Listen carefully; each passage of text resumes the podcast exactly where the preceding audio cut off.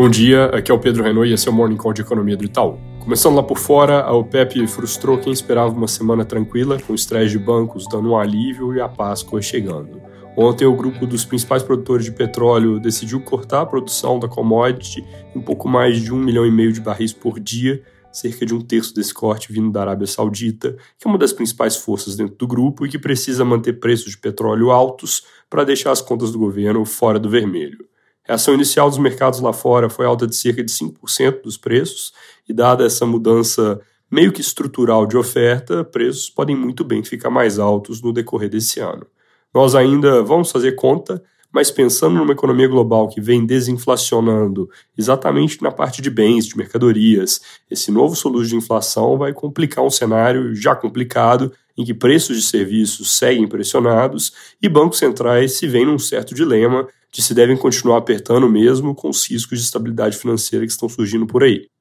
O novo aumento de preço de energia, além do componente sobre inflação e, por consequência, sobre juros, também vai causar preocupação pelo efeito direto sobre a atividade econômica, então é importante ficar de olho em mais notícias sobre o tema.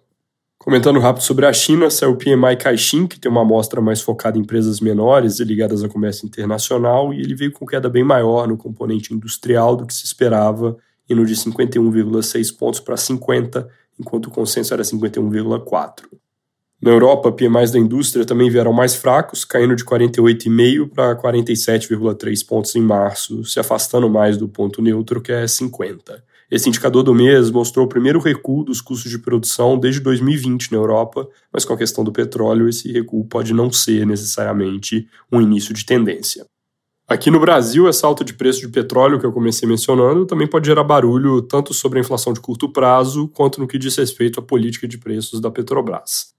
Agora, depois da apresentação inicial da nova regra de gastos na semana passada, esse é o tema que ainda vai dominar boa parte das atenções, porque tem alguns detalhes importantes que só vão ficar 100% claros quando for enviado o projeto de lei. Uma coisa, por exemplo, que está sendo definida após anúncio é que gastos com investimento público vão ter um teto para crescimento. No anúncio inicial, isso tinha ficado meio sem limite de expansão em anos onde o aumento de receita assim permitisse. Segundo o secretário do Tesouro, o que se estuda é colocar um limite de 50% do total investido no ano. Em paralelo, agora que a regra de gasto já é conhecida em linhas gerais, e dado que ela depende de crescimento de receitas, a discussão vai esquentar bem rápido no que diz respeito a aumentar a arrecadação, principalmente via tributação. Jornais do fim de semana e dessa manhã já estão recheados de reportagens sobre esse assunto e fazendo um denominador comum aqui entre elas, mesmo com as coisas mais paradas em Brasília por causa da Páscoa, nos próximos dias se espera que o governo possa apresentar um pacote tributário focado a princípio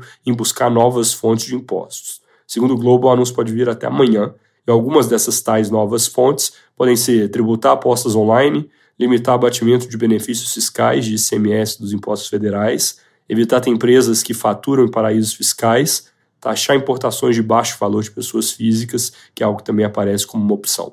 Ainda segundo as reportagens, a discussão sobre fim de JCP, tributação de dividendos, imposto de renda e come cotas para fundos exclusivos é algo que deve ficar para a segunda metade do ano. Também surge a possibilidade de se fazer um pente fino em desonerações tributárias, mas obviamente com a dificuldade dos lobbies e resistências nos setores que são beneficiados. Fora esses pontos que eu mencionei, semana bem vazia em termos de dados, lembrando que como os novos diretores do Banco Central ainda não foram indicados pelo presidente Lula, isso é algo que ainda fica no radar. É isso por hoje, bom dia e boa semana.